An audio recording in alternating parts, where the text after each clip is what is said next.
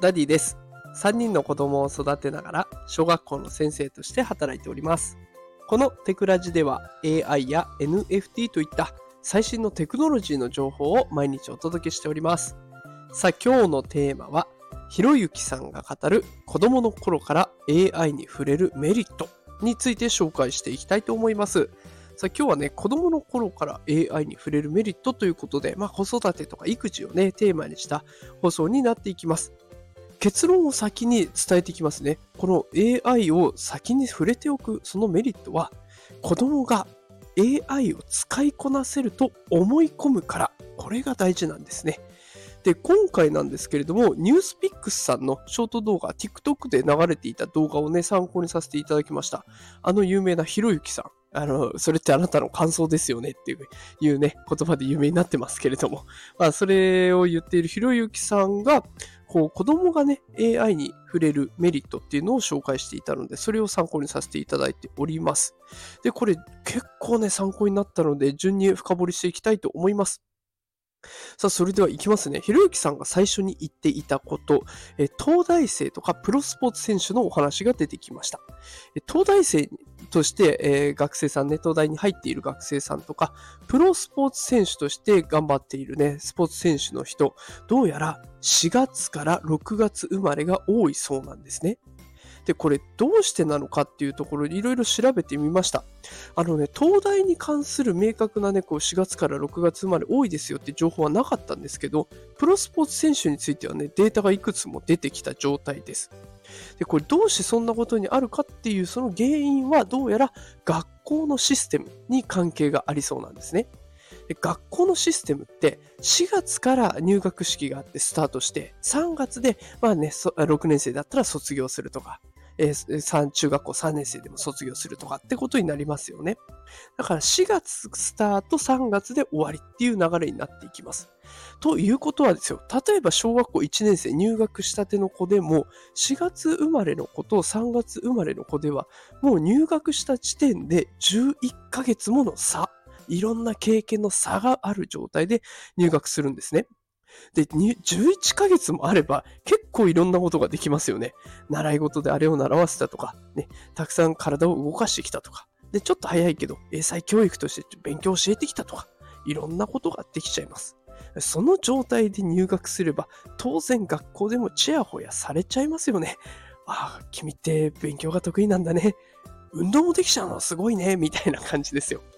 そうすると子供はこう感じるんですよ。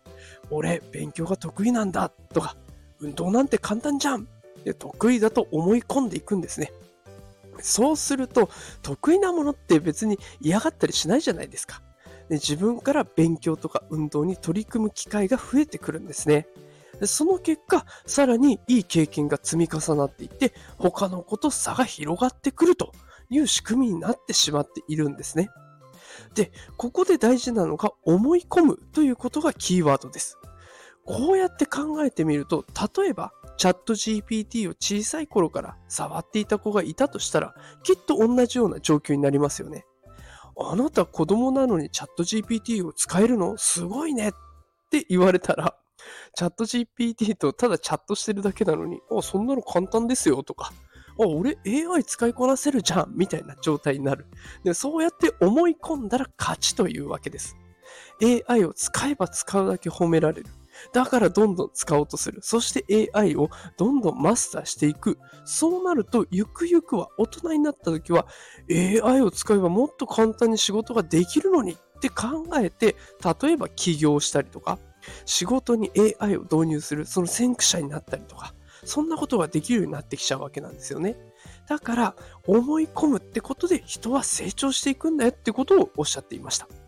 いかがでしたでしょうか？今日はね、あの AI を子供の頃から触っておくことのメリットを紹介していきました。まあ、結論ね、振り返ってみますと、まずは AI を子供の頃から使ってみたとします。そうすると、周囲から褒められます。子供なのにすごいねって。で、そうすると子供自身は、僕って AI を使いこなせるんだって思い込みます。そうすると自分から AI を活用する機会が増えてくる。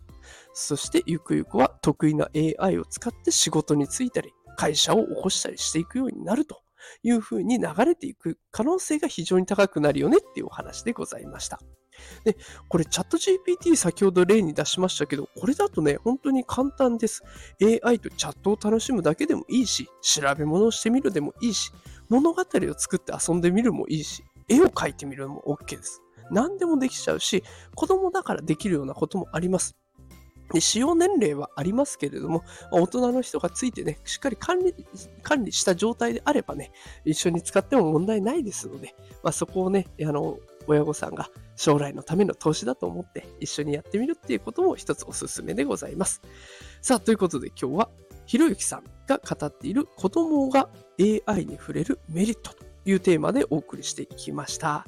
今日も最後まで聞いてくださってありがとうございます。毎日こうやってね、AI、NFT の最新情報、子育てとか仕事に使えるテクニックを紹介しておりますので、よければフォローボタンポチッと押して、また聞きに来てくれると嬉しいです。ぜひね、フォローボタン今のうちに押しておいてください。それではまた明日もお会いできることを楽しみにしております。働くパパ、ママを応援するダディがお送りしました。それではまた明日お会いしましょう。さよなら。